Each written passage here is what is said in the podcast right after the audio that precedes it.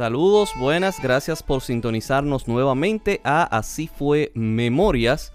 Estamos aquí para llevarles a ustedes los relatos y claro está, algunos de esos relatos basados en elementos científicos de estudio que indican la razón de por cuál nosotros recordamos eh, por debajo de los 3 años de edad para más o menos mantener el promedio por encima de los 3 años y medio que es que se dice que el niño recuerda y cómo estos recuerdos pues van asociados a un término que yo he estado utilizando durante todos los episodios pasados que es impresiones de ocurrencias en el que se evidencia que el recuerdo se marca con más notoriedad en aquellos actos que pues de una u otra manera impactan nuestras emociones, impactan nuestro temor, nuestro miedo o nuestras alegrías.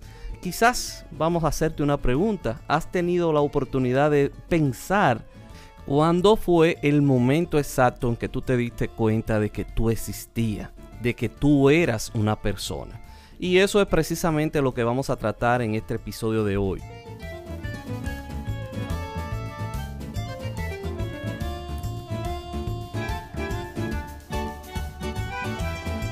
La anemia es una condición de salud muy común en los niños, sobre todo debido a la desnutrición. Su efecto es devastador, afecta tanto que es una de las principales causas de muertes en los países que viven en el subdesarrollo. La principal causa de la anemia en los niños es la deficiencia de hierro, que representa un 60%. La otra causa que es fuerte son los parásitos. De todos modos, es una condición que se asocia a factores sociodemográficos.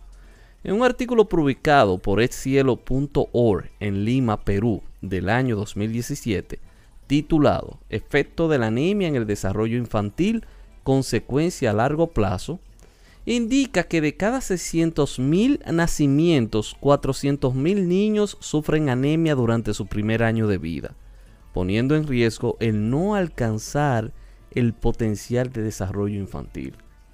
Y esto antes mencionado es en pleno nuevo milenio, en un país en vías de desarrollo. Imagínense cuál era la condición en los años 80. Así que le tengo un recuerdo que no entendí hasta después que era adulto y descubren en mí una condición de salud que es bien secreta.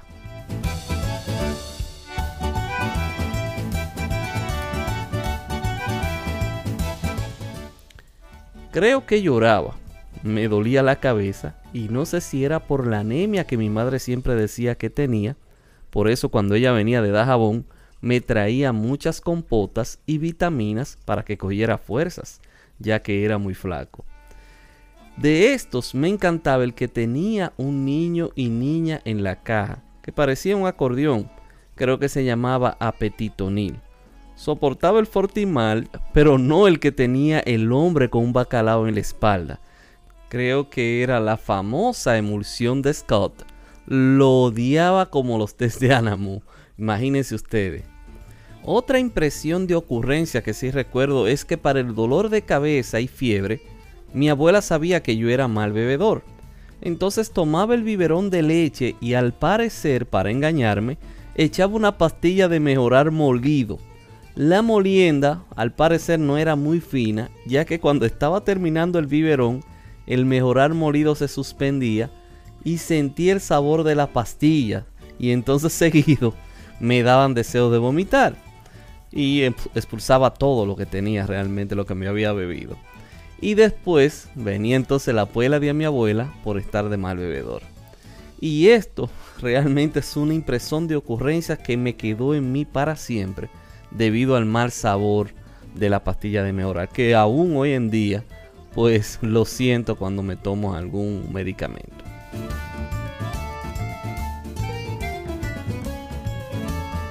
Pero estos relatos anteriores no constituyen ser mi primer recuerdo. Y tengo certeza de saberlo, puesto que comienza con el reconocimiento de que existo.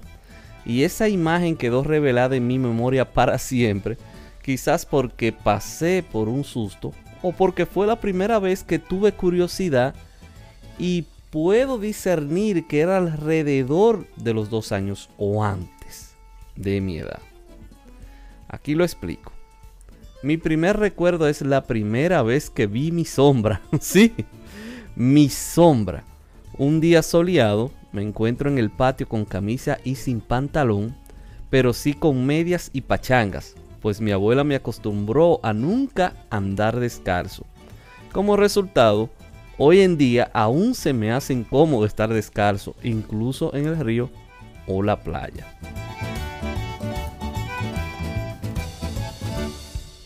Volviendo al patio, me da deseos de orinar y es precisamente en ese momento donde surge mi primera pregunta. ¿Qué es eso?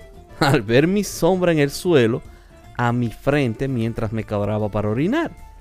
Y fue como mirarme al espejo, puesto que después que me di cuenta que ese era yo, entonces ese recuerdo es el más claro que tengo y exacto, pero hay más antes de eso. Pero este es el más importante porque marcó mi vida y me hizo ver que yo existía, que yo estaba en el mundo y vi que era bueno. bueno, que era bueno estar sumergido en esas impresiones de ocurrencias.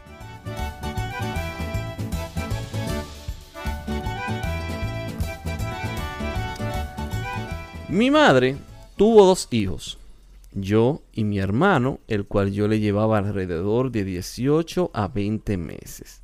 Él murió de posible ataque de meningitis pero el resultado del boca en boca fue que se lo chupó una bruja. Incluso creo que se decía cuál fue la bruja que se chupó a mi hermanito. Pero eso lo supe después que tenía entendimiento. Pero mi madre se sorprende cuando le digo que recuerdo de ese ataúd y la gente de un funeral en la casa de partido. Y ese recuerdo puede ser antes de los dos años. Otro recuerdo es cuando Amable era novio de mi tía Andrea y él iba a comer gallinas a visitarla y se sentaban en la sala de la casa y yo iba a estorbar y él me decía que si bailaba me daba un chele, un centavo en, un centavo dominicano. Entonces yo bailaba o por lo menos lo que yo entendía que era un baile que quizás hoy pudiese haber sido viral de existir las redes sociales en ese momento. Al otro día tomaba el chele y me iba al colmado de Maco a comprar una, una galletita saladita.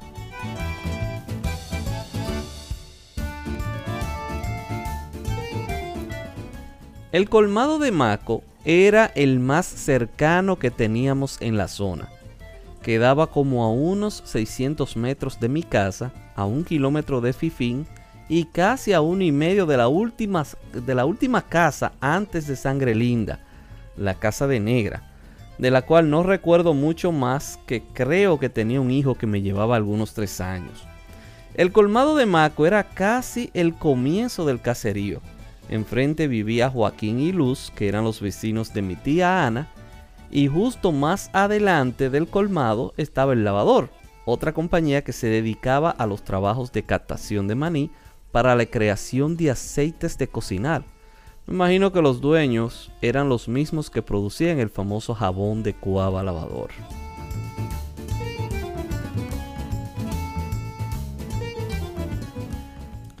A la izquierda del frente de mi casa, del otro lado de la carretera, en la esquina del camino que iba al cementerio, había un imponente y eterno árbol de tamarindo que era el único árbol entre el tamarindo de Fifín, que había uno también en la casa de Fifín, y todo el jardín trasero del Play que limitaba con la carretera, el cual no tenía paredes y la carretera era el que ponía el límite de jonrones. Ahí debajo del árbol sucedió un hecho ténebre que contaremos en episodios más adelante.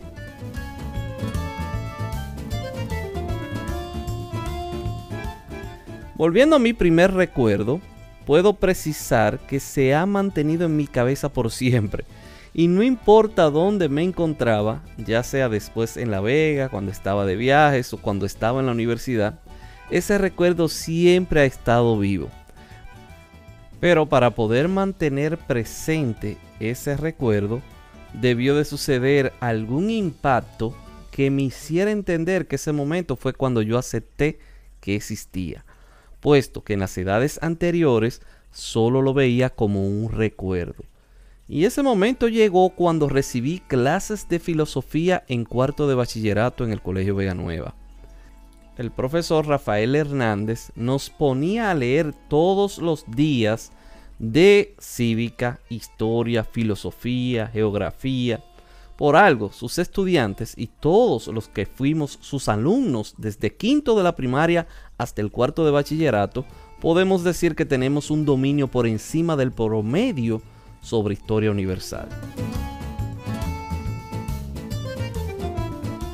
La filosofía me encantaba y la abrazaba en mi mente como un puñado de conocimientos que alimentaba mi curiosidad, algo que sin lugar a dudas desnudó mi verdad sobre mi primer recuerdo, fue el tema polémico del existencialismo y el racionalismo, entre el que se incluían a Descartes con pienso y luego existo, la famosa frase cogito ergo sum. Mi relación con los temas me llevó nuevamente a evaluar mi recuerdo de cuando estaba orinando. Me di cuenta en ese momento que existía, que ese era yo y que era la primera vez que me había visto, ya que no recuerdo a los espejos en esa edad. Quizás mamá nunca me levantó para mostrarme ante un espejo, sino que tuvo que ser mi sombra la que me mostró que yo existía.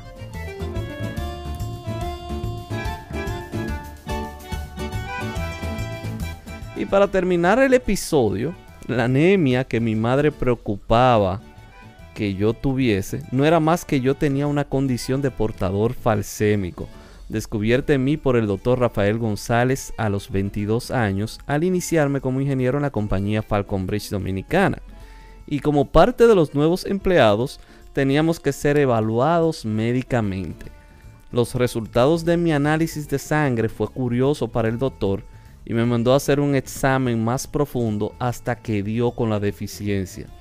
Todo esto después de tantas medicinas que mi madre me hizo tomar y otros médicos que no me habían detectado esa condición. Vamos a cerrar con la famosa frase que dice, al final yo soy el arquitecto de mi propio ser, mi propio carácter y destino. No sirve de nada aparentar lo que podría haber sido, porque yo soy lo que he hecho y nada más. Una frase de Jean-Paul Sartre. Bueno, hasta aquí entonces llegamos con este episodio. No se pierde el próximo episodio en el que, bueno, estaremos tocando un tema muy sublime para los niños.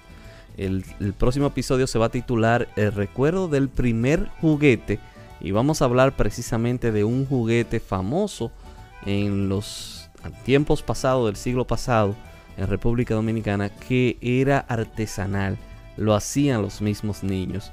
Y vamos a hablar sobre ese tipo de ocurrencias que impactó mi recuerdo. Así que, y tiene mucho que ver con la fotografía que estuvimos hablando en el episodio número 2 de mi primera fotografía.